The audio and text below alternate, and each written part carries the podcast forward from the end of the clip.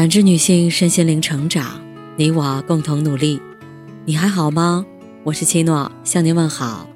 联系我：小写 PK 四零零零六零六五六八或普康好女人。今天跟大家分享的内容是：世间最愚蠢的事儿，就是不停的讲道理。有人问：如何快速毁掉一段关系？有人答：讲道理。不停的讲道理，世事运转离不开一个理字，但有时候道理却不是万能的。有些感情一味讲道理，只会让问题变得更加冗杂，最终狼狈收场。与生活交手多年，方才发觉，上等的感情从来不讲道理。不知从什么时候开始，我们每天在堆积如山的工作中连轴转。和父母相处的时间越来越少，对父母的关心更是屈指可数。可一旦发现父母上了当，有人就会不耐烦地指责父母太愚钝，并不停地和父母讲道理，希望他们以后不要再上同样的当。而有的人则选择谅解父母一时的头脑发热，用善意的谎言代替戳穿骗局。几年前。著名主持人马东曾在节目里说，他的母亲每天都会看电视购物。有一天，母亲看到主持人推荐的一款原价一万九千八百元的欧洲皇家定制款包包，通过电视节目购买只需要九百三十元，他一下子就心动了，赶紧下单。在马东回家后，他还把这件喜事儿告诉了马东。马东一听就知道。所谓的皇家定制款和打折价，不过是商家的一种营销手段。本以为马东会马上阻止母亲，并和母亲解释这是商家的营销手段，这个包包根本不值这个价钱。没想到，马东也犹如白捡便宜了一般，兴奋地对母亲说：“真漂亮。”原来，马东的父亲已经去世十几年。他工作繁忙，极少有时间能陪伴母亲，母亲只能一个人在家里看电视消磨时间。如果他和母亲讲道理，母亲以后看电视购物节目的时候就要变得小心翼翼，仅有的快乐也会消失殆尽。在信息发达时代，年迈的父母接受信息总会慢半拍，难免会有不知情的时候。对父母最好的关爱，不是忙着给父母讲大道理，而是尽自己最大的力量去包容他们。小时候，父母是我们的唯一；成年后，我们是父母的依靠。别让那些道理伤了父母的心，成为我们与父母之间的一道心墙。曾在豆瓣上看到网友的日记，他说：“无论自己遇到什么糟心的事情。”妻子的反应总会让他变得更加郁闷。原来前段时间，他听了朋友的建议做了个投资，不成想钱都亏光了。那笔钱虽然不大，但也足够家里一年的开销。他本就懊悔不已，可妻子得知后，不停的说他投资失败是必然的，因为他没有做好前期的调查，轻信了朋友的话等等。听了妻子的话，他心情变得更加低落了。还有一回，同事临时出差，他不得不陪客户应酬到了三更半夜。回到家后，喝了好几杯酒的他，只想要喝一碗热粥，可妻子却一直教育他，不想喝酒完全可以退掉，还说他不爱惜自己的身体。那时，他的心瞬间跌到谷底。如果能不喝酒，谁愿意喝呢？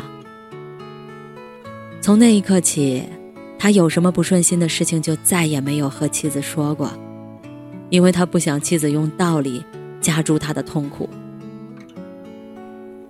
有时候，对方需要的不是你的说教，而是能在情绪上与你共振。道理讲多了，只会伤了感情，让两个距离很近的人，心却隔着一条银河系。无论和谁结婚，昔日的激情都会在柴米油盐下慢慢磨灭，但有共情力的夫妻，总能在琐碎的光阴里，把日子过得如火如荼。世界这么大，人口这么多，有些人光是相遇就要花费一生的运气。如若因为讲了道理而输掉了感情，那得多可惜！给对方最好的爱，是设身处地的去想象对方的感受，努力了解对方的需求，并给予对方所需要的支持。和理解。电影《怦然心动》中有个情节让人记忆犹新。女孩朱莉很喜欢家门前的一棵大树，她常常独自坐在树上眺望远方的美景。那棵树与朱莉而言就是一位贴心的好友。可有一天，朱莉像往常那样在树上俯瞰风景时，却得知了树的主人决定要把树砍掉。悲痛欲绝的他，为了保住这棵大树，待在树上死活不肯下来。朱莉的父亲得知后，只能爬到树上开导他。可不管朱莉怎么祈求父亲保住这棵树，父亲都只是劝说他接受这个现实，并告诉他，这棵树迟早会被砍掉。最后，朱莉在父亲的劝说下，恋恋不舍地离开了大树。看着自己心爱的大树被砍掉，他整整哭了两个星期。虽然他的生活没有发生什么大的变化，但他却发觉自己无论做什么事情也提不起兴趣，更无法忘记那棵树的存在，而苦不堪言。心理学家武志红说：“世界上最无效的努力，就是对孩子掏心掏肺的讲道理。你讲的道理越多。”孩子越反感，更不愿意和你沟通。只可惜生活中有太多的父母，无法参透这个道理。孩子和好朋友闹别扭，他们就会开始和孩子分析谁对谁错，并给孩子提各种建议，结果孩子更委屈了。天气变冷了，他们总想让孩子多穿点儿，可孩子却不觉得冷。话说多了。孩子索性躲在房间里不出来，苦口婆心的讲道理，孩子未必能理解他们的用心良苦，反而会产生逆反心理。其实，孩子在情绪低落时，父母能做的不过是给孩子一个拥抱，并站在孩子的角度去理解、支持和鼓励他们。比道理更有效果的是父母的安慰。人这一辈子会和无数个人打交道，但能惺惺相惜的却寥寥无几。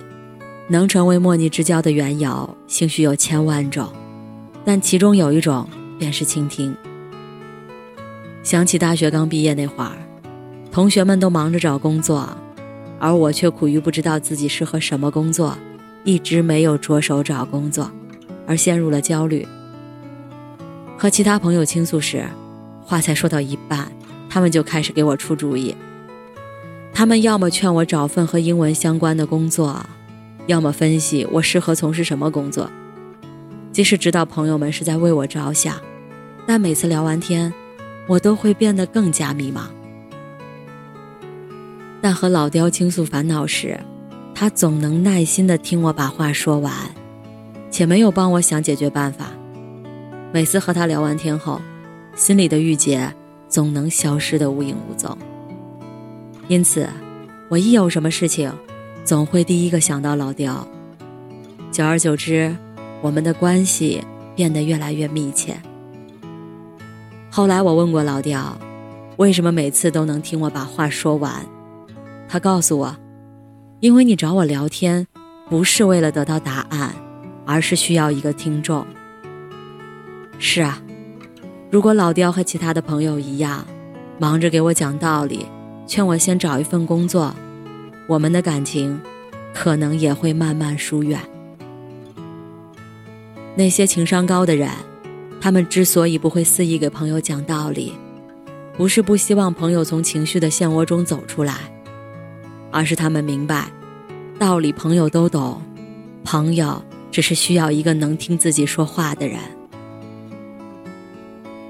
无比赞同作家周佐罗所说的：“大多数情况下，你和你的爱人、同学、朋友、同事都有类似的知识背景、经验背景，这种东西都有一定的圈层属性。也就是说，这个圈层里的常识性的道理和逻辑，大家都懂，用不着你讲。聪明的人早就收起自己指点别人的欲望，只有愚蠢的人，才会不断的讲道理。愿你我在往后的时光中，无论与谁往来，都能少点讲道理，多点包容、安慰和倾听，拥有幸福长久的感情，生活越过越甜美。